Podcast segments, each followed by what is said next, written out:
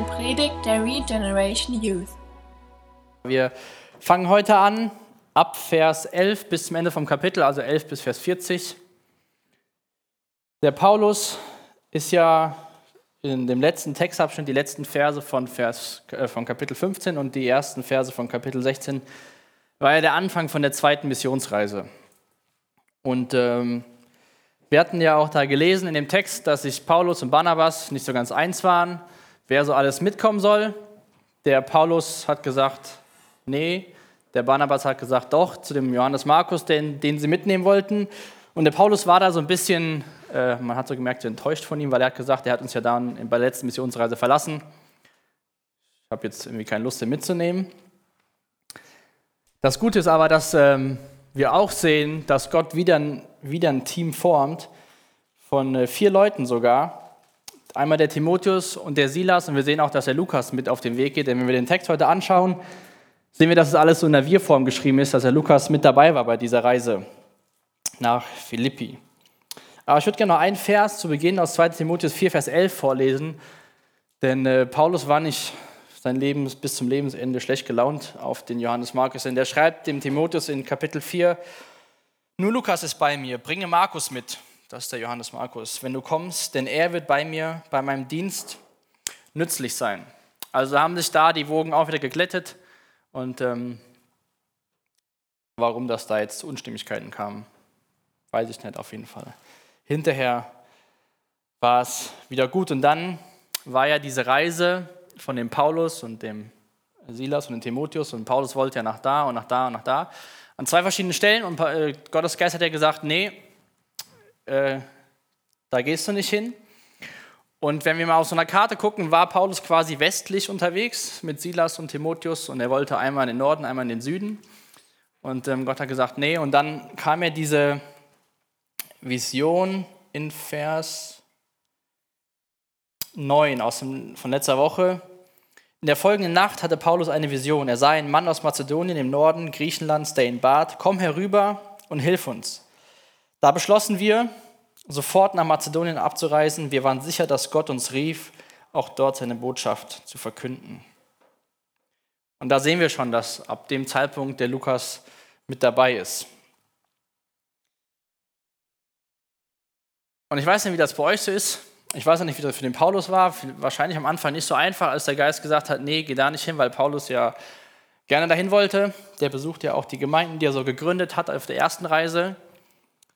Aber das zweifache Nein von Gott hat zu einem Ja geführt von Gott, wo wir heute sehen, was genau Gottes Plan war. Denn wenn wir jetzt gleich in unserem Text lesen, sehen wir, dass sie ein Schiff nehmen und lossegeln von Troas Richtung Philippi. Und ähm, dieses Schiff hat nur zwei Tage gebraucht, um von Troas nach Philippi zu kommen. Die Rückreise hat fünf Tage gebraucht. Von daher haben auch einige Kommentatoren geschrieben, dass der Wind quasi so richtig perfekt geweht hat, dass sie möglichst schnell dahin kommen, wo Gott sie haben will. Und ähm, auf der Rückreise hat es halt die normale Reisedauer ge ge gebraucht. Klar gibt es ein bisschen Unterschiede zwischen Nord- und äh, zwischen Ost- und Westreisen. Die hatten durch den Wind einen kleinen Unterschied, aber das macht keine drei Tage aus. Und das andere, was wir heute in dem Text sehen werden, ist, dass Gottes Wort nicht nur für eine spezielle äh, Gesellschaftsgruppe ist, sondern dass äh, man hier relativ gut die verschiedenen Gesellschaftsschichten sieht. Einmal mit der Lydia, die wir gleich, von der wir als erstes lesen, ist eine erfolgreiche Geschäftsfrau. Dann haben wir eine Sklavin, die vom Dämonen besessen ist, also die ist so relativ weit unten in der Gesellschaft. Und dann haben wir einen Gefängniswärter, der so, will ich mal sagen, so in der Mittelschicht ist, der hat einen normalen Job. Ähm, und alle drei haben eine Begegnung mit Jesus, beziehungsweise Jesus begegnet allen drei in eine andere Art und Weise.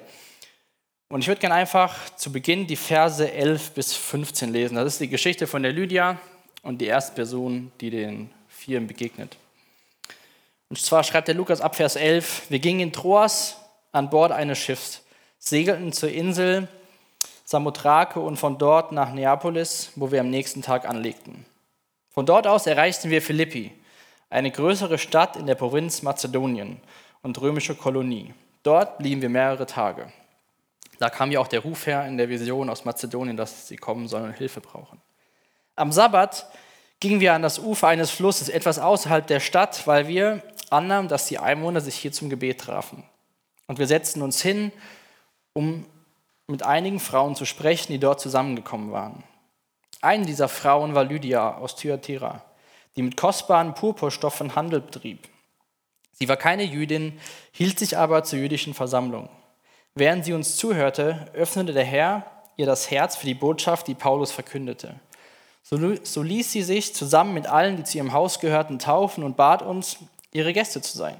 Wenn ihr wirklich der Meinung seid, dass ich dem Herrn treu bin, sagte sie, dann kommt und bleibt in meinem Haus. Und sie drängte uns so lange, bis wir nachgaben. Das können Frauen gut, oder? Ja, Spaß. Was interessant ist, also eine Sache ist sehr typisch für den Paulus. Am Sabbat geht er normal immer, wenn er wohin kommt, in eine Synagoge. Jetzt lesen wir hier davon in Vers 12, dass sie nicht in eine Synagoge am Sabbat gegangen sind, sondern zu diesem Gebetstreffen außerhalb der Stadt an einem Fluss. Das war so, dass es wahrscheinlich nicht genug jüdische Männer in Mazedonien gab, um eine Synagoge quasi zu gründen, hervorzurufen oder zu etablieren. Also man brauchte zehn jüdische Männer, um dadurch eine Synagoge starten zu können. Und ähm, das war wahrscheinlich nicht der Fall und deswegen gab es in Mazedonien noch keine Synagoge. Es war ja auch gar nicht mehr in dem Gebiet, wo der Paulus vorher immer war, sondern das war der erste Stopp von Gottes Botschaft in Europa. Ich weiß nicht, ob der Paulus damals wusste, was er da anfängt, dass, als er dem Beruf gefolgt ist nach Mazedonien. Ähm, wir feiern nächste Woche, Dienstag in der Woche, feiern wir 500 Jahre Reformation. Die hat auch hier in Europa stattgefunden. Und die erste Begegnung von Europa mit Gottes Wort war da von der Reise von Paulus, wo er hier nach Mazedonien gekommen ist.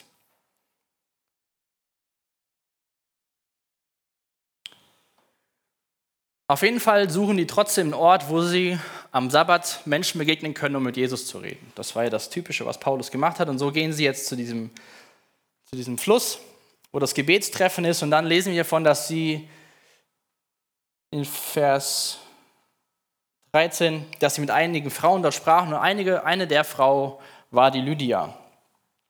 Und dann sehen wir schon relativ schnell in Vers 15, da wird gar nicht viel drum beschrieben, was da so alles war, sondern nur in Vers 15, sie ließ sich zusammen mit allen anderen, die ihr Haus gehörten, taufen und bat uns, ihre Gäste zu sein. Und davor lesen wir nur, während sie uns zuhörte, öffnete der Herz, öffnete der Herr ihr das Herz für die Botschaft, die Paulus verkündete.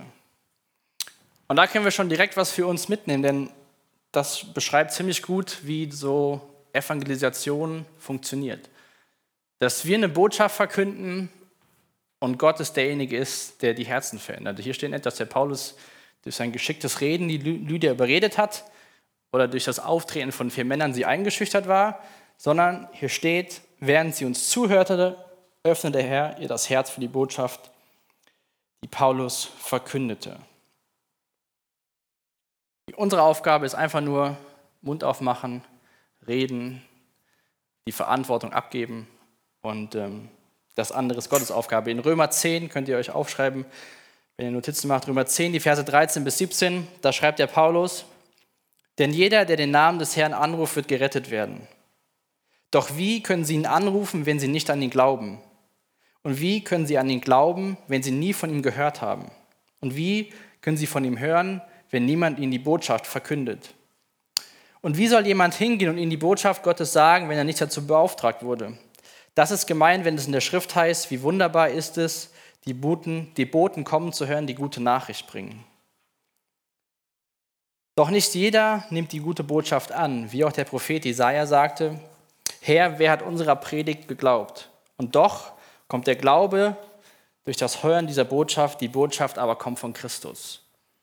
Das ist keine Botschaft, die wir uns ausgedacht haben, die wir da verkünden, die wir mit in unseren Arbeitsplatz, in die Uni, in die Schule, zu den Freunden tragen, in den Fußballverein, sondern das ist die Botschaft von Christus. Und in Vers 15 schreibt der Paulus, und wie soll jemand hingehen und in die Botschaft Gottes sagen, wenn er nicht dazu berufen wurde? Das ist gemeint, wenn es in der Schrift heißt, wie wunderbar ist es, die Boten kommen zu hören, die gute Nachricht bringen. Jesus sagt am Ende vom Matthäus-Evangelium, dass wir alle dazu berufen sind, sein, sein Wort weiterzugeben. Klar gibt es Leute, die, die eine besondere Gabe haben, Evangelisation zu machen, vielleicht auch einfach auf der Straße mit jedem zu reden und dann haben sie wahrscheinlich noch in der, in der Poppestasche ein Traktat, was sie vielleicht dem Kellner geben, wenn sie im Restaurant irgendwo sind. So Leute gibt es, die haben eine besondere Gabe von Gott und das spricht uns aber nicht frei davon zu sagen, ja, hier steht ja nur der, der berufen worden ist. Wie schön ist es, wenn Leute über uns sagen, wie wunderbar ist es, die Boten kommen zu hören, die gute Nachricht bringen. Wir haben eine gute Nachricht in Zeiten, wo wahrscheinlich immer mehr Leute verzweifeln, nicht wissen, was so Sache ist. Wir haben schon seit einigen Jahren die Flüchtlingskrise. Wahrscheinlich durch die letzte Wahl sind einige Leute ein bisschen durcheinander. Dann gibt es so einen Typ in Nordkorea, der immer ein bisschen rumspinnt und keiner weiß, was macht er jetzt. Das sind immer Nachrichten, die keine gute Botschaft verkünden. Das sind alles Nachrichten, die Menschen verunsichern. Und dann haben wir die Botschaft, die alles andere als verunsichert. Die schmeißt zwar auch einiges über den Haufen vielleicht, je nachdem, wie vor, wie wir so am Leben sind und was wir so glauben, aber am langen Ende ist das die einzige Botschaft, die Frieden schenkt und die Hoffnung spendet. Und doch kommt der Glaube durch das Hören dieser Botschaft, die Botschaft aber kommt von Christus. Und genau das ist hier passiert. Der Paulus hat Jesus verkündet, hat erzählt, was so passiert ist wahrscheinlich und wer Jesus ist. Und die Frau hat angefangen zu glauben. Und das, obwohl Paulus eigentlich gar nicht dachte, dass er da hingeht, weil er andere Ziele hatte. Und so kann es vielleicht mal bei uns sein, dass wir vielleicht irgendwas geplant haben für den Tag, wenn wir nur mal auf, ist nicht eine ganze Reise gehen, sondern auf den Tag und haben irgendwas geplant und es findet nicht statt. Und vielleicht finden manchmal manche Dinge nicht statt, damit du die Begegnung hast, die du später am Tag hast. Und dann lass uns echt die, die Begegnungen, die Gott uns schenkt, nutzen dafür, diese Botschaft mit in die Welt zu nehmen. Und äh, ich meine, ich war äh, mit in Köln, aber ich bin nicht so der der größte Freund von allen Menschen von Jesus zu erzählen. Ähm, ich erzähle ihnen gerne was, wenn die mich fragen, aber ich bin nicht so aktiv und äh, binde Jesus ins Gespräch ein. Da kann, kann ich auch noch sehr viel lernen.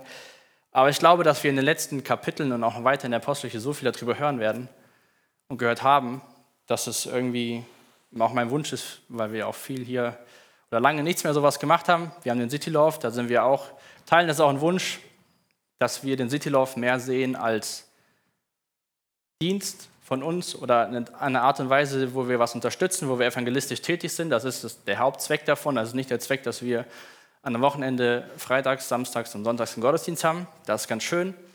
Aber der, der, der, der Grundgedanke, der, der Urzweck ist, dass wir junge Menschen in Herborn mit dem Evangelium erreichen. Da können wir Leute so einladen, wir können da helfen. Und das wäre echt cool, wenn wir das nicht so sehen, so, ach ja, ich habe da keine Lust hinzugehen, muss doch nicht, sondern dass wir da so sehen, ich will da einfach meinen Teil dazu beitragen, dass da Gottes Wort verkündet wird. Und ich glaube auch durch die Geschichte von der Lydia, vielleicht, das hat das mir nochmal deutlich gemacht in der Vorbereitung, dass Gott das Herz von der Lydia verändert hat, auch auf zwischenmenschliche Beziehungen. Vielleicht, man hat überall, glaube ich, wenn ihr mal so in euren Freundeskreis oder Verwandtenkreis oder Bekanntenkreis geht, gibt es mit Sicherheit mindestens eine Person, wo ihr denkt, ihr wünscht euch, sie würde sich so und so ändern, wie ihr euch das vorstellt. Sei es mittlerweile schon Ehemann oder Ehefrau oder Freund oder Freundin oder guter Freund, beste Freundin. Und wir können diese Menschen nicht verändern. Wir können für diese Menschen beten und wir können zur gleichen Zeit für uns beten, dass Gott uns so verändert, wie er das möchte.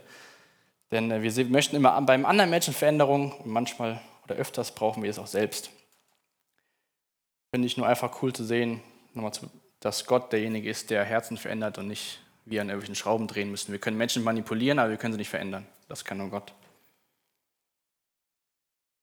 In Vers 16 lesen wir davon bei uns im Text, Vers 15, Entschuldigung, dass sie sich zusammen mit all ihrem Haus taufen lassen hat.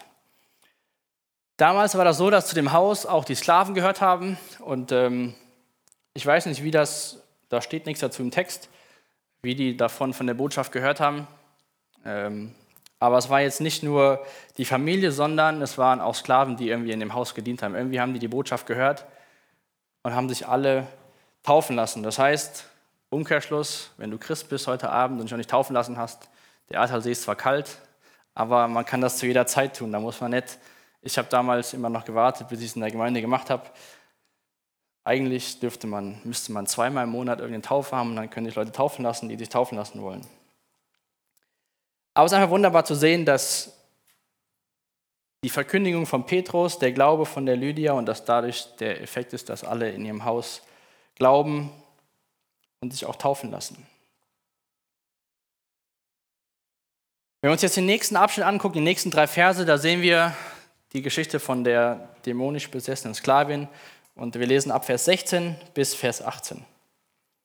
Eines Tages, als wir gerade auf dem Weg, war, auf dem Weg zur Gebetversammlung waren, begegneten wir einer Sklavin, die von Dämonen besessen war. Sie betrieb Wahrsagerei und brachte ihren Herren viel Geld damit. Sie lief nun hinter uns her und schrie, diese Männer sind Diener des höchsten Gottes und sind gekommen, um euch zu sagen, wie ihr gerettet werden könnt. Das wiederholte sich Tag für Tag. Paulus war schließlich so aufgebracht, dass er sich umdrehte und zu dem Dämon in ihr sagte, ich befehle dir im Namen von Jesus Christus, aus ihr auszufahren. Und augenblicklich verließ er sie.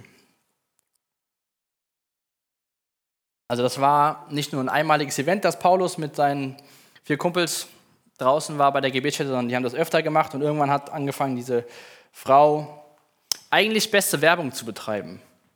Sie sagt, diese Männer sind Diener des höchsten Gottes und sind gekommen, um euch zu sagen, wie ihr gerettet werden könnt. Das ist ja genau der Grund, warum Paulus da war. Oder das ist ja genau das, was er der Lydia und den anderen Frauen erzählt hat. Aber irgendwie hatte Paulus keinen Bock auf die Frau mehr, weil irgendwie hat er dieses Wort, was hier steht, dass Paulus wirklich aufgebracht war, das hat er auch schon, der war wirklich aufgebracht. Das war jetzt nicht so, so jetzt ist mal gut, sondern das war ihm echt zu viel. Und wenn in Markus 3, in Versen 11 und 12, könnt ihr aufschreiben, wenn ihr Notizen macht, da sagt Jesus auch im bösen Geist, dass er nicht sagen soll, wer er ist, obwohl der böse Geist auch die Wahrheit über Jesus gesagt hat, dass er, dass er Gottes Sohn ist. Und wahrscheinlich hatte, oder ich kann mir sehr gut vorstellen, dass, obwohl die Frau die Wahrheit gesagt hat, dass ja trotzdem nicht so die beste Werbung war für Paulus und seine Kumpels, wenn eine Frau, die Wahrsager, Wahrsagerei betreibt und versklavt ist, wenn die vom Dämon besessen sozusagen Werbung macht. Abgesehen davon würde das ja die Frau weiterhin nur bestätigen. Vielleicht würden mehr Leute zu ihr gehen, wenn, sie das, ähm, wenn sich das als wahr herausstellt, was sie sagt. Und dennoch ist es Fakt, dass Dämonen oder auch böse Geister die Wahrheit sagen können. Ich meine, hier die Frau war jetzt nicht so eine, wie wir schon mal vielleicht auf Weihnachtsmärkten sehen, mittlerweile immer öfter. Da kann man so Karten legen oder hier Hände, Dingsmus da lesen. Und sicherlich ist das ein Geschäft, wo Leute viel Geld mitmachen, weil Leute wollen wissen, was passiert in der Zukunft. Leute haben Angst, Leute haben Sorgen. Und dann bezahlen Leute viel Geld für sowas. Die Frau war versklavt, die hat den, den, den Herren von ihr viel Geld eingebracht. Und sie hat, wie wir hier im Text lesen, wirklich Wahrsagerei betrieben, das, was in Zukunft passiert. Und ähm, der David Gusik, der früher auch in Siegen an der Bibelschule war, der hat ja Kommentar über die ganze Bibel geschrieben, den ich sehr empfehlen kann. Er hat dazu Folgendes gesagt, ich lese das mal vor. Weil Dämonen geschaffene Wesen sind und keine Götter, gehen wir davon aus, dass sie keine Gedanken lesen können, ganz zu schweigen von der Fähigkeit, die Zukunft vorherzusagen. Aber sie können das menschliche Verhalten lesen und dadurch Gewohnheiten vorhersagen und versuchen dann, die Ereignisse auf die vorher getroffene Vorhersage zu lenken.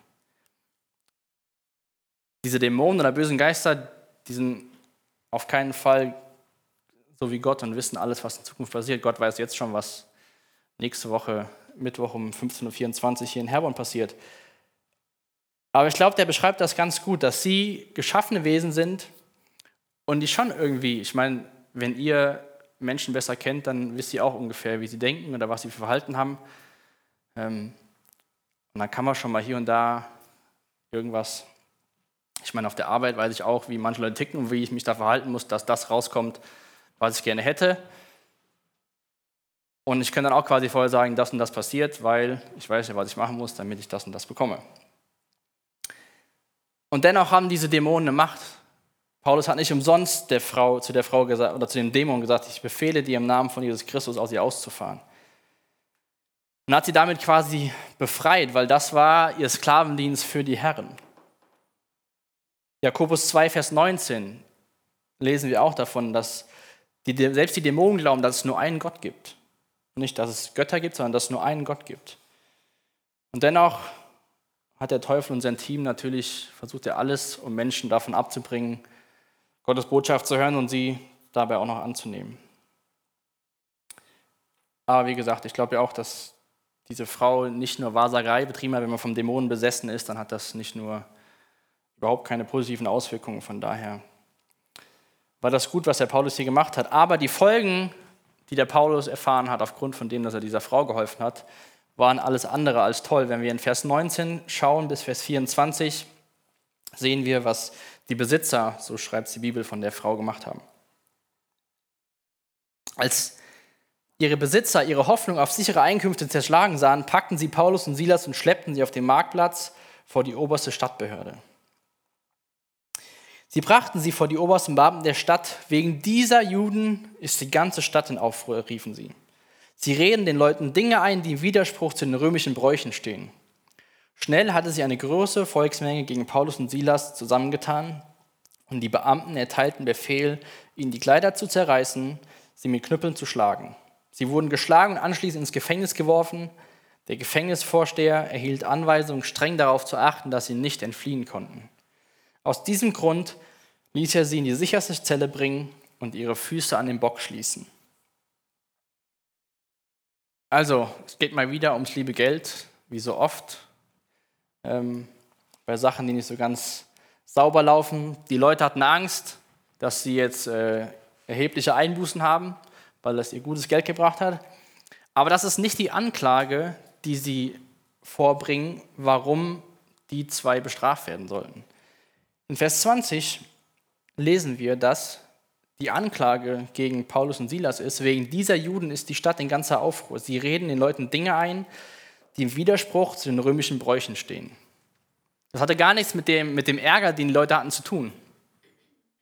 Das hatte nur damit was zu tun, um einen Grund zu finden, um sie nicht wegen dieser anderen Sache, dass es ans Licht kommt, dass sie wahrscheinlich sogar von der Frau Geld bekommen haben. Auf jeden Fall ist ihnen das sehr gut gelungen. Die Volksmenge war aufgehetzt. Das war, war nicht im jüdischen Gebiet. Und damals im Rom, im römischen Gebiet hatten die römischen ähm, Staatsbürger sowieso viel mehr Rechte als andere und schon, schon gleich viel mehr als die jüdischen. Und von daher war das ein sehr cleverer Schachzug von den, Ober von den Besitzern von der Frau zu sagen, dass wegen den Juden, schon mal, das war schon das erste Negativkriterium, und dann, dass sie Dinge sagen, die im Widerspruch zum römischen Bräuchen stehen. Und das will ja keiner in, einem, in, einem römischen, in der römischen Stadt, dass da Leute hinkommen, zumindest nicht ähm, die Obersten, und da das Ganze durcheinander bringen. Schlimm genug, nachdem sie geschlagen worden sind und die Klamotten ausgezogen worden sind, sind sie nicht nur einfach ins Gefängnis gekommen, sondern in die sicherste Zelle an einem Block. Und der Block, das war so ein, so ein Gerät, da war ein Holzbalken am Boden, Auskerbung für zwei Füße, Holzbalken obendrauf. Das heißt, die zwei konnten sich nicht bewegen, die saßen da so, haben sich wahrscheinlich, ähm, haben Kommentatoren geschrieben, dass auch viele Leute dadurch Krämpfe bekommen haben, weil sie halt über Stunden angewinkelt oder saßen. Hinzu kommt, dass sie ja vorher schon geschlagen worden sind. Also nicht nur Gefängnis, sondern äh, schlimmes Gefängnis und dann ging es ihnen ja auch gar nicht so gut. Aber ich finde das krass, wenn wir gleich weiterlesen, was die zwei in der Situation gemacht haben. Ich weiß nicht, wer von euch den Text vorher gelesen hat. Aber die fangen gleich an, Gott zu loben. Die singen Lieder Mitternacht, mitten in der Nacht, alles ist dunkel. Soll ich das nur mal für euch vor? Ja, ihr seid geschlagen worden. Da hinten liegt ein Baseballschläger, vielleicht hat der auch jemand verwendet. Ich weiß nicht, ob, da, ob die Klamotten von denen noch äh, ganz waren oder was die noch anhatten. Dann kommt ihr in irgendeine kalte Zelle, hier hinten in den Bunker zum Beispiel. Und dann werden eure Füße festgeschnitten und dann festgeschlossen. Und dann ein paar Stunden später fangt ihr an, Lobpreislieder zu singen. Ein Kommentator hat gesagt, die Beine fühlen nichts in dem Block, wenn das Herz im Himmel ist. Und da steckt so viel Wahrheit drin. Wenn ihr mal überlegt, vielleicht kennt ihr auch Leute in, in eurem Umfeld, denen es vielleicht mal nicht gut ging oder denen es aktuell nicht gut geht, gesundheitlich oder irgendwelche anderen Gründe. Und trotzdem strahlen die Leute eine Ruhe aus oder sind so, haben so eine innerliche Zufriedenheit und sind nicht so, dass wenn du ihnen begegnest, dass sie jedes Mal dir vor aufzählen, wie schlimm es ihnen geht und was sie alles haben und was auch so schlimm ist. Und das ist echt eine besondere Eigenschaft von solchen Leuten, aber ich glaube, wir sollten das für uns persönlich lernen, dass wir solche Leute werden, wie wir jetzt gleich von Paulus und Silas lesen. In den nächsten beiden Versen 25 und 26 steht, gegen Mitternacht beteten Paulus und Silas und lobten Gott mit Liedern. Die übrigen Gefangenen hörten ihnen zu. Plötzlich gab es ein heftiges Erdbeben und das Gefängnis wurde bis in die Grundmauern erschüttert. Alle Tore sprangen auf und die Ketten sämtlicher Häftlinge fielen ab. Also die zwei haben gar nicht so menschlich reagiert, wie wir reagieren würden. Ich meine, die normale Reaktion ist, wenn, wenn irgendwas passiert, dann ähm, sind wir erstmal schlecht drauf und ähm, jammern. Auch zu Recht will ich, also ich will es ja gar nicht äh, schlimm reden. Aber trotzdem gibt es in so Zeiten zwei Möglichkeiten oder zwei Entscheidungen, die wir treffen können. In zwei Richtungen können wir gehen. Entweder können wir für die nächsten zehn Tage oder was auch immer passiert ist, für das nächste Jahr, können immer jammern, können uns im Selbstmitleid verlieren. Und ach, ist das so schlimm? Und dann kommt der nächste, ach, guck mal, wie es mir so schlimm geht. Und ach, mir tut das weh. Und ach, das ist. Und was auch immer Schlimmes passiert ist. Oder wir können sagen, ja, gar nicht schön gelaufen oder gar nicht gut, was hier ist. Aber das ist nicht alles. Das ist nicht das, was mich ausmacht. Wir können auch mit dem Finger auf Gott zeigen, sagen, Gott, du hast das und das zugelassen, du bist schuld. Du hast das gemacht. Warum, warum hast du das und das nicht gemacht? Das sind Fragen, die aufkommen, die, die kommen auf. Aber welche, das ist eine Entscheidung, die wir lernen müssen zu treffen im Vorhinein und nicht erst sagen, ja, wenn es dann mal so weit ist, dann mache ich das bestimmt, weil dann macht man es sowieso nicht. Sondern wir müssen lernen, so eine Grundeinstellung zu bekommen. Die Beine fühlen nichts in dem Block, wenn das Herz im Himmel ist. Wenn alles, was ich habe, hier auf Erden ist und meinetwegen, ich habe mein Leben lang gearbeitet, das Haus ist abbezahlt und dann brennt das Haus ab. Wenn alles, was ich habe, in diesem Haus steckt, dann werde ich die ganze Zeit nur jammern, weil dann habe ich alles, was ich habe, verloren.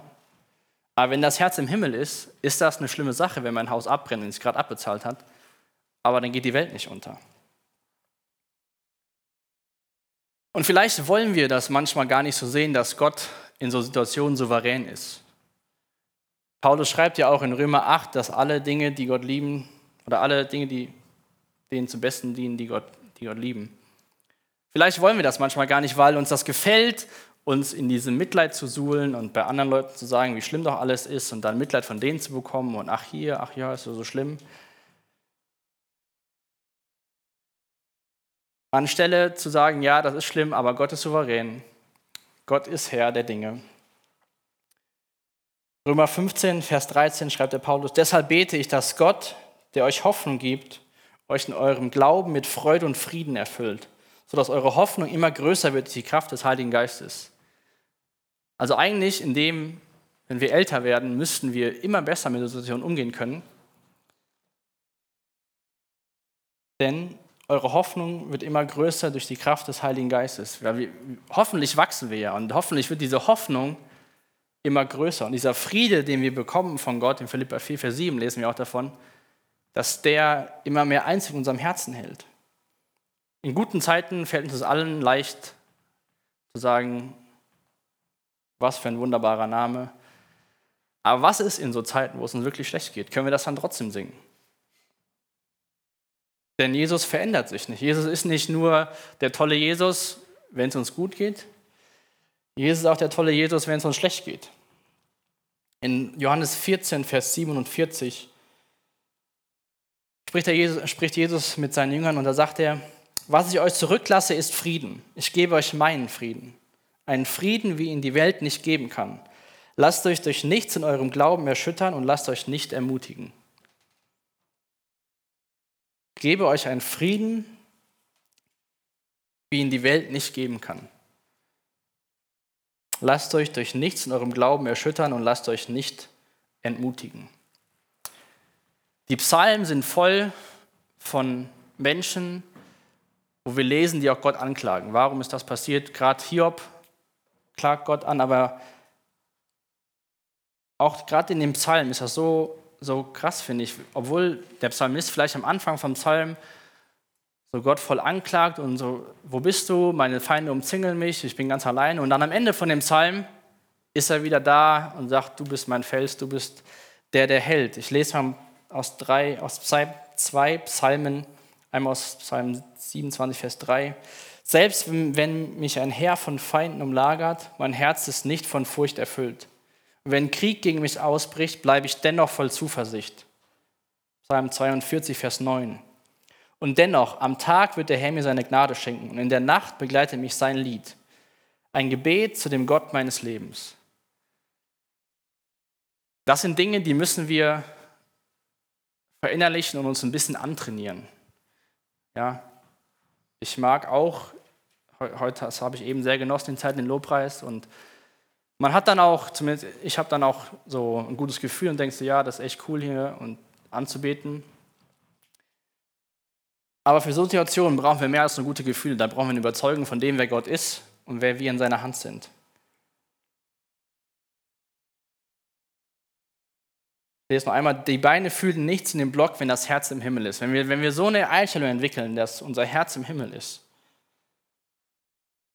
dann wird uns das wesentlich einfacher fallen mit Zeiten, wo es nicht gut geht und dann auch in den Zeiten Gott zu loben, weil das ist dann das Zeugnis auch für andere. Das Zeugnis für andere ist nicht, wenn alles super läuft und man hat eine Prüfung bestanden, man kommt hier hin und betet Gott an oder man hat einen Führerschein, man hat vielleicht gerade Geld bekommen vom Arbeitgeber und denkt, ich habe es wieder geschafft, ich habe super Arbeit geleistet.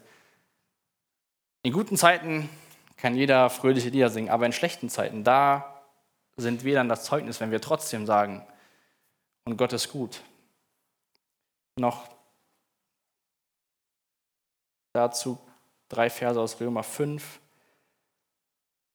Vers 3 bis Vers 5. Doch nicht nur darüber freuen wir uns, wir freuen uns auch über die Nöte, die wir jetzt durchmachen. Denn wir wissen, dass Not uns lehrt, durchzuhalten. Und wer gelernt hat, durchzuhalten, ist bewährt. Und wer bewährt zu sein und bewährt zu sein, festigt die Hoffnung. Das ist immer wieder ein Prozess. Alles spielt wie so ein Zahnrad. Alles spielt irgendeine Rolle und im Endeffekt festigt das die Hoffnung, wo Paulus in Römer 10 Kapitel später betet, dass diese Hoffnung immer größer wird. In Vers 5 steht noch, und in dieser Hoffnung werden wir nicht enttäuscht.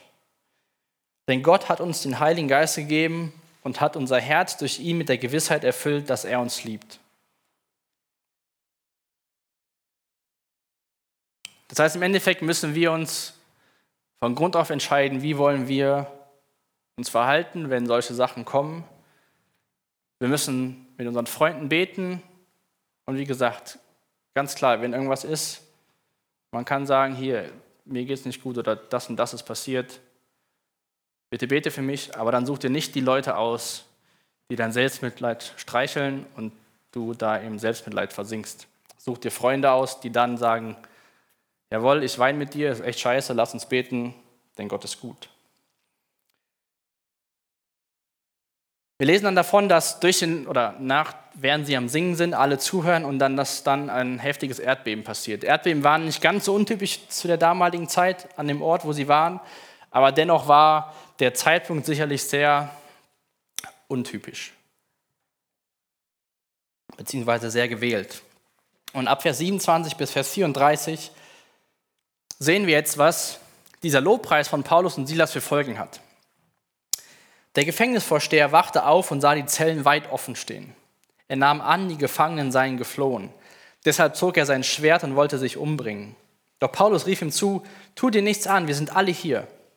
Da verlangte der Gefängnisvorsteher Licht, lief in das Innere des Gefängnisses und fiel zitternd vor Angst vor Paulus und Silas auf die Knie. Dann führte er sie hinaus und fragte, ihr Herren, was muss ich tun, um gerettet zu werden?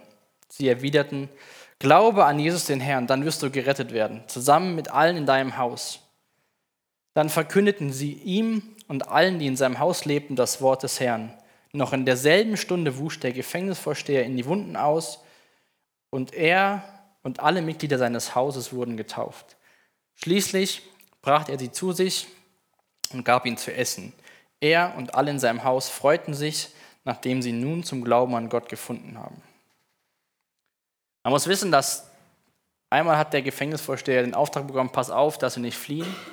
Und damals war das so, wenn die Gefangenen dann fliehen oder geflohen sind, dann drohte dem Gefängnisvorsteher oder dem Gefängniswärter die Strafe, die den Gefangenen drohte. Und wahrscheinlich hatte der einfach nur riesen Panik, hat gedacht, alle sind weg, bevor ich irgendwas, was vor irgendwas passiert, beende ich das lieber gleich.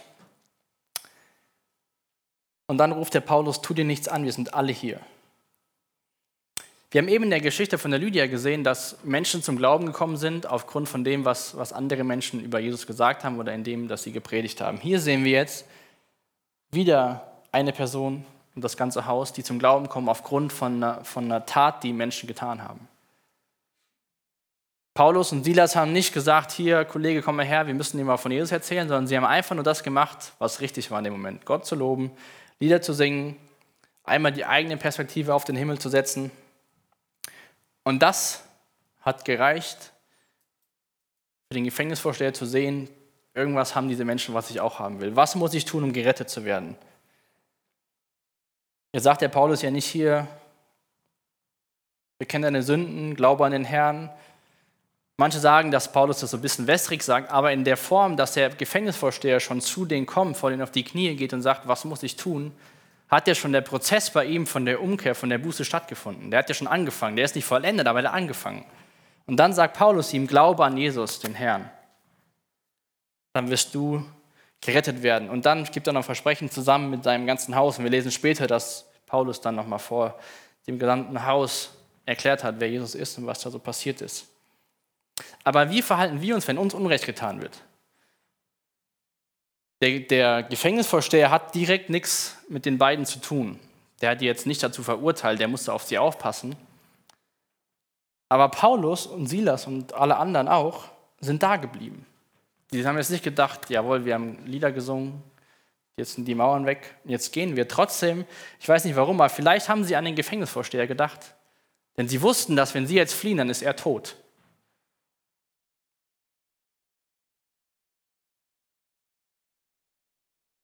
Sie sind wahrscheinlich da geblieben aus Liebe, aus Rücksicht zu dem Gefängnisvorsteher, dass er sich nicht das Leben nimmt oder nicht am nächsten Tag bestraft wird.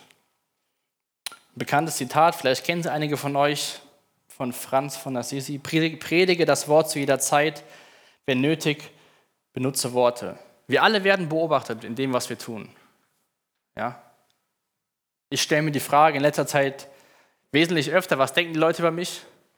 Auf der Arbeit, wenn ich jetzt so gehe, was, was hinterlasse ich da für, für ein Zeugnis, was hinterlasse ich da für, für ein Bild von mir? Das ist eigentlich viel zu spät, die Frage, die ich mir stelle. Die hätte ich mir vor neun Jahren stellen sollen, als ich da angefangen habe. So, was sollen die Leute denken, wenn ich mal gehe? Und nicht, wenn ich gehe, so, was denken die Leute? Weil da kann ich, mein Verhalten kann ich nur im Vorhinein prägen und nicht in der Vergangenheit.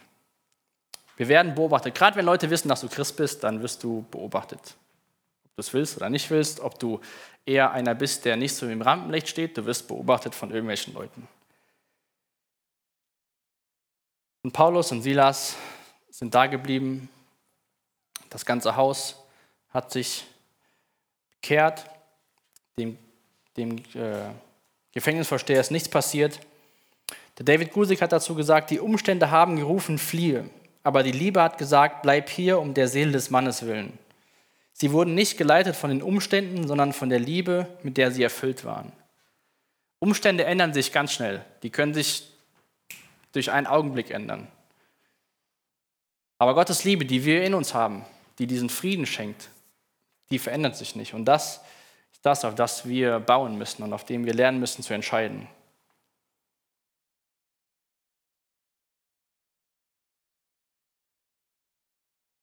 Lass uns mal noch die letzten Verse anschauen, ab Vers 35. Das ist der Abschluss von der, von der Geschichte. Am nächsten Morgen schickten die obersten Beamten der Stadt Amtsdiener, um den Gefängnisvorsteher ausrichten zu lassen, lasst die Männer frei. Finde ich auch ganz cool, was der Paulus jetzt hier macht. Der sagt nicht, vielen Dank, war ein schönes Erlebnis, auf Wiedersehen, sondern der Gefängnisvorsteher berichtete Paulus und sagte, die Amtsdiener sind gekommen, um mir zu sagen, dass ihr frei seid, geht in Frieden. Aber Paulus entgegnete, Sie haben uns ohne Prozess öffentlich auspeitschen und ins Gefängnis werfen lassen, obwohl wir römische Bürger sind. Und jetzt erwarten sie, dass wir uns heimlich fortschleichen? Niemals. Sie sollen selbst kommen und uns freilassen. Die Amtsdiener überbrachten den Beamten diese Botschaft und diese fürchteten sich, als sie erfuhren, dass Paulus und Silas die römische Bürgerschaft besaßen. Sie kamen ins Gefängnis, entschuldigten sich bei ihnen, dann führten sie sie hinaus und baten sie inständig, die Stadt zu verlassen. Daraufhin kehrten Paulus und Silas in Lydias Haus zurück, wo sie mit den Gläubigen zusammenkamen und sie noch einmal ermutigten, bevor sie, in die Stadt, bevor sie die Stadt verließen. Also nicht nur sind Paulus und Silas, nachdem sie bei dem Gefängnisvorsteher zu Hause waren und Essen bekommen haben, wieder zurück ins Gefängnis, die sind dann noch nicht bei der ersten Gelegenheit wieder gegangen. Wahrscheinlich hatten die vorher überhaupt keine Möglichkeit zu sagen oder zu beweisen, dass sie römische Staatsbürger sind. Früher hatte man so einen Zettel dabei, wie so ein, ja, wie so ein Reisepass. Aber das ging ja alles relativ schnell und dann war ja das ganze Volk gegen sie und die haben sie sofort ins Gefängnis gesteckt. Auf jeden Fall sagt der Paulus jetzt, nee, nee, einfach so still und heimlich gehen wir nicht. Wir wollen schon, dass die Leute selbst kommen und sich entschuldigen. Das ist schon so ein bisschen musste ein bisschen schmunzeln, als ich das gelesen habe. Und doch, wenn wir die Geschichte so im Ganzen sehen und gerade so die Sache mit dem Gefängnis und der Verhaftung, verhält sich Paulus so, wie Jesus sich verhalten hat, als er auf die Erde gekommen ist. Paulus hat auch nicht an seinen Rechten festgehalten. Er hat jetzt auch nicht alles möglich versucht, um zu sagen, hier, ich bin der Römer.